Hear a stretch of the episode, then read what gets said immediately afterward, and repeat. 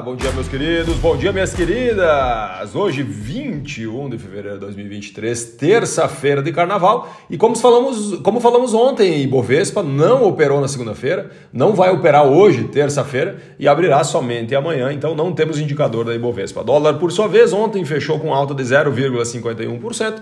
Finalizando o dia a R$ 5,17. Tivemos o Bitcoin. O Bitcoin ultrapassou 25 mil dólares, 25.036 hoje às 5 horas e 15 minutos, subindo somente no dia de hoje 0,91%. Petróleo tipo Brent, barril às 5 horas e 19 minutos, estava sendo cotado a 83 dólares, 67 cents, uma queda de 0,46%. E vamos falar um pouquinho sobre o que está acontecendo de quente aqui no Brasil. Nós tivemos ontem, infelizmente, todo aquele fuzuê ali em São Paulo, né, no litoral paulista. Só para ter uma ideia, o volume de chuva em 24 horas ali no capital paulista foi o maior registrado no Brasil. 647 milímetros em menos de 24 horas. Só para ter uma ideia, a Terra hoje, mais ou menos, ela consegue sugar em torno de 150 milímetros no mesmo período e choveu 647. 40 pessoas já foram decretadas mortas, 36 ainda estão desaparecidas e nós temos milhares de pessoas desabrigadas. Só para ter uma ideia, tinha algumas cidades ali, porque era o litoral, época de carnaval, parece que foi tudo combinado, né? Tinha algumas cidades com cinco vezes mais a população né, do que a população normal ela tem no dia, no dia a dia. Isso agravou muito algumas coisas, né? Porque as rodovias ficaram trancadas, as várias ruas também ficaram trancadas, e agora o foco do governo de São Paulo é refazer o acesso e também restaurar as comunicações, porque ontem à noite nós tínhamos ainda 15 mil pessoas sem energia elétrica em suas casas.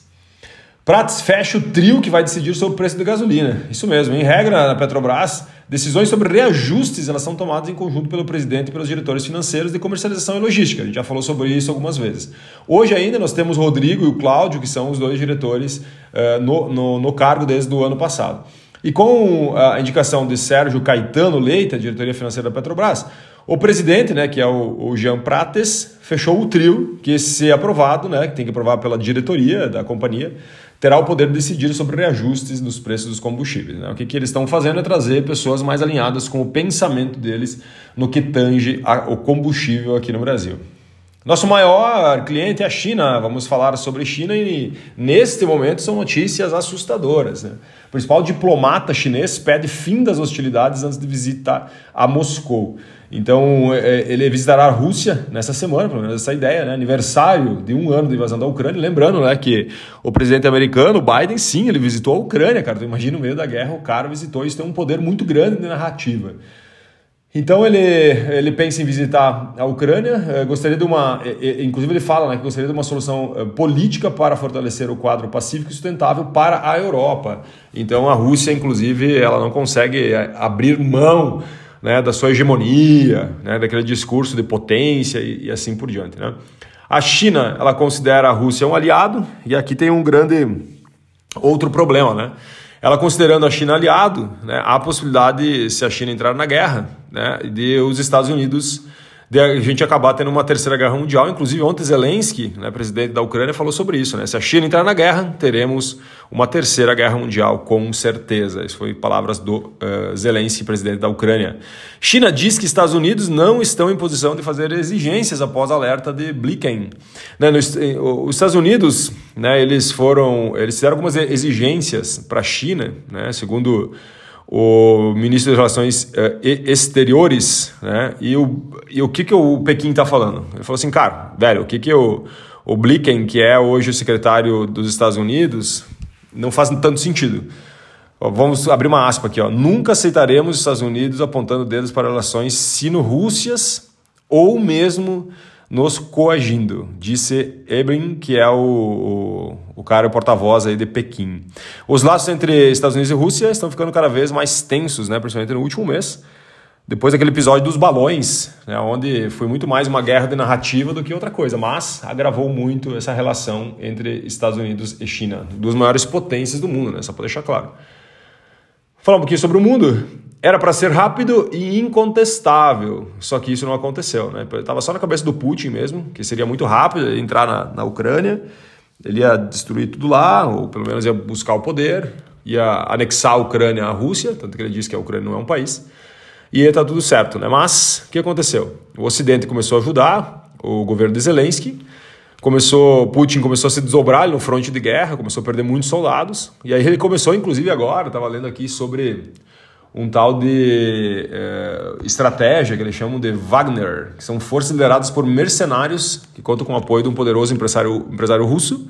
Então o que, que eles fazem? Eles recrutam imigrantes ilegais, principalmente da África, é, e eles prometem para eles cidadania e liberdade se eles sobreviverem aos confrontos mortais dentro da Ucrânia. Então eles dão uma treinadinha no cara e já liberam ele para o fronte. E esse aqui é um grande problema hoje, é enfrentado também pela Ucrânia, porque esses caras aí estão sem freio. Né? Então olha só a Rússia realmente hoje eles, nós não podemos confiar nos próximos passos russos. Isso é muito importante, né? Porque o mundo entrando numa terceira guerra mundial, meus amigos, cara, prepara o coração, não é uma coisa rápida, a economia mundial vai se abalar. Se a gente sentiu isso na pandemia, imagine se a gente vai o que vai acontecer numa terceira guerra mundial, né?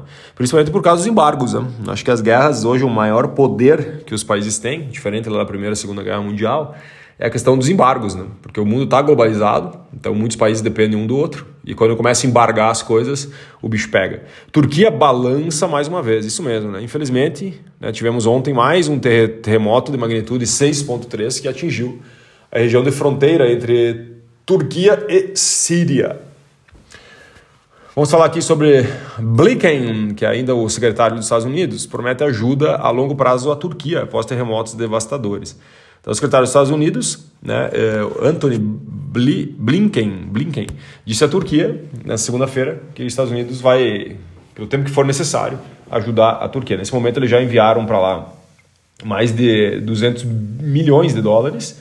Só para ter uma ideia, já quase 40, mais de 41 mil pessoas já morreram, né, muitas delas estão desaparecidas. Estima-se que hoje em torno de 385 mil casas estão destruídas e muita galera está hoje sobre os escombros ainda. Para finalizar, na Suécia, Ericsson corta 1.400 empregos em meio à demanda mais baixa. Hoje a análise de mercado é um pouquinho mais curta, né, porque nós temos feriado de carnaval, né, então trazendo aqui para vocês alguns ingredientes do que é, realmente está acontecendo nesse momento. Né, óbvio que a partir de amanhã volta, entre aspas, ao normal. Então a Ericsson planeja cortar 1.400 empregos na Suécia, né? Enquanto aí grandes companhias gigantes de telecomunicação lutam para a desaceleração da demanda por seus equipamentos 5G em mercado dos Estados Unidos. Olha que loucura, né? Desaceleração de uma coisa que era para estar acelerada. E com isso a empresa pretende economizar né, quase um bi de dólares né, para reter em caixa. Meus amores, muitíssimo obrigado. Desculpa aí a análise do mercado um pouquinho mais curta, mas hoje faço necessário em virtude do feriado de carnaval que nos trouxe menos informações relevantes para compartilhar com você. Um grande abraço, valeu, até amanhã.